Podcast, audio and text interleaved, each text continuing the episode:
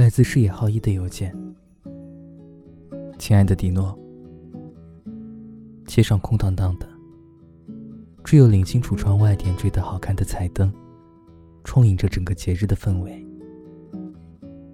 零点的钟声已经敲响，钟声巨大的轰鸣在这个小镇的上空回荡着。我和楠木互相搀扶，踩着地上还没有化得干净的积雪，小心翼翼地。提着一大袋正一喜欢的水果和牛肉，好像过了平安夜，那种节日的氛围就会像一片落下的羽毛，慢慢消散。亲爱的迪诺，你的平安夜又是怎么度过的呢？这是我在北海道度过的第二个圣诞节了。两年前背上行囊前往东京的时候，我从未想过还会回到北海道待这么久。也许，在我们的命中注定里，就存在着一个一定要回去的地方。蒂诺也是这么认为的吧？我们同样，终将会在一个熟悉的地方再度相见。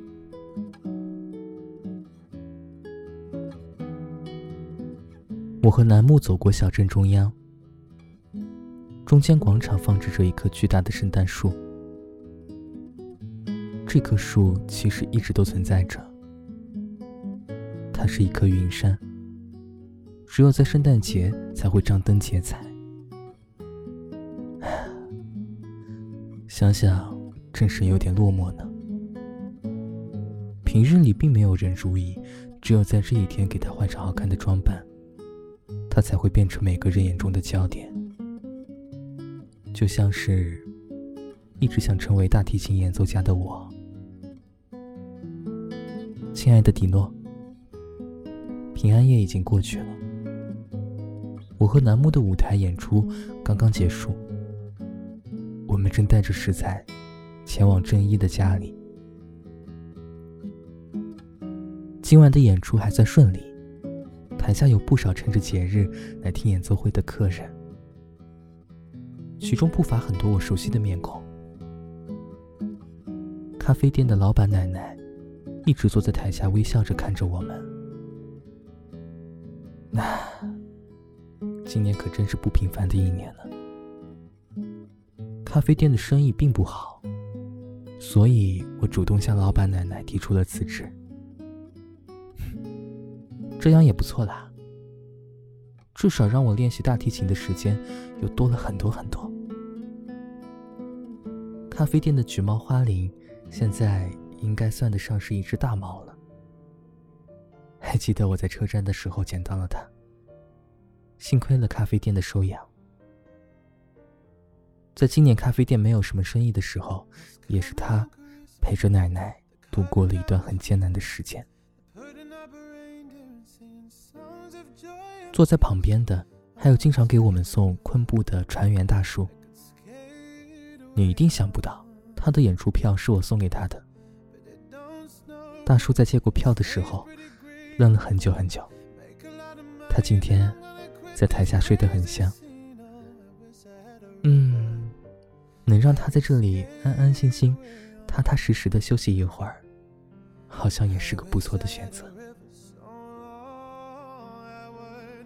亲爱的迪诺，我们在圣诞节的凌晨三点，终于吃上了自制的寿喜锅。楠木和真一这两个家伙，今天喝了不少的酒。我们听着你从很远的地方发来的消息，那种也许会被时间拉扯很远的距离感，竟然在一瞬间消失的干干净净。现在，我也要对你说一声。你好，你好，再见，再见。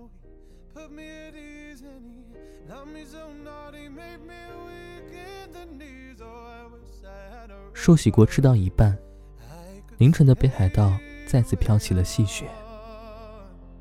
幸好，榻榻米还是有温度的。现在我们窗外的风景像极了新海诚的动画，再一次好看的不像话。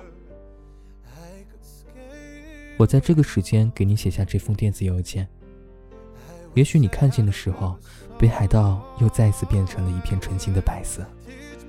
圣诞快乐，祝你也祝所有我们爱的人。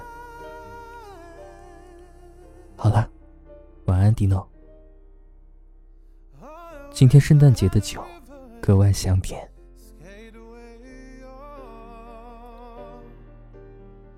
感谢收听今天的。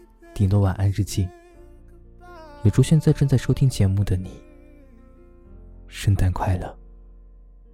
更多精彩内容可以关注新浪微博和同名公众号“迪诺的晚安日记”。